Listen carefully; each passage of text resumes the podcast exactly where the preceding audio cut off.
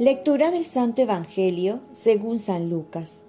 Jesús dijo a sus discípulos, Les aseguro que aquel que me reconozca abiertamente delante de los hombres, el Hijo del Hombre lo reconocerá ante los ángeles de Dios.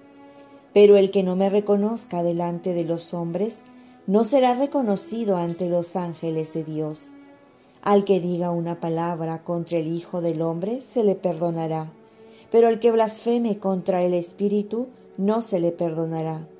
Cuando los lleven ante las sinagogas, ante los magistrados y las autoridades, no se preocupen de cómo se van a defender o qué van a decir, porque el Espíritu Santo les enseñará en ese momento lo que deban decir. Palabra del Señor. Paz y bien. No temas hablar de Dios teme más bien no hablar de él. ¿Te has puesto a pensar qué tema es lo que uno más habla? Y es que muchas veces optamos por no hablar de Dios porque incomoda, por respetos humanos, por vergüenza, o también porque se nos ha inculcado que la fe se debe quedar en el ámbito personal. Puedes creer tú, pero no promover la fe para que otros crean. Jesús nos va a decir, si uno me niega ante los hombres, será negado delante de los ángeles de Dios. La sentencia está clara, no necesita explicaciones. Ahora la pregunta entonces es, ¿cómo hablar de Dios? ¿Cómo evangelizar? ¿Cómo darlo a conocer? Para ello necesitamos al Espíritu Santo, que nos inspire, como San Pablo, que va a decir también, ay de mí si no predico. Y es que no podemos quedar indiferentes ante nuestro llamado y nuestra vocación de evangelizar.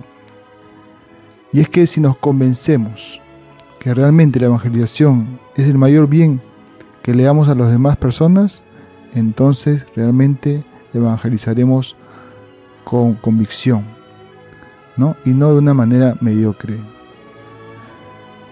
Por ello, tenemos muchos ejemplos, entre ellos los santos y los mártires, como San Ignacio de Antioquía, quien recordamos hoy, quien es condenado a morir devorado por las fieras en el año 107.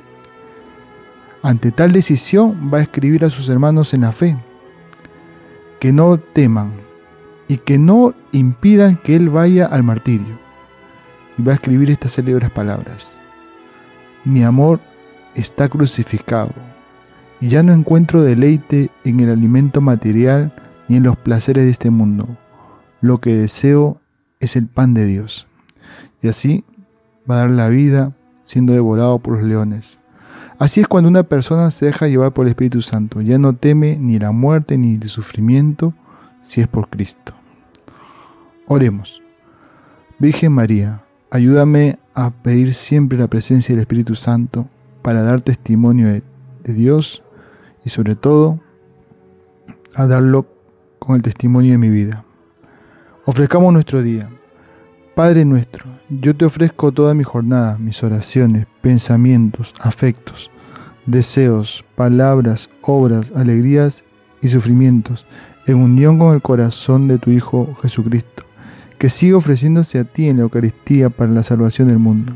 Que el Espíritu Santo que guió a Jesús sea mi guía y mi fuerza este día para ser testigo de tu amor.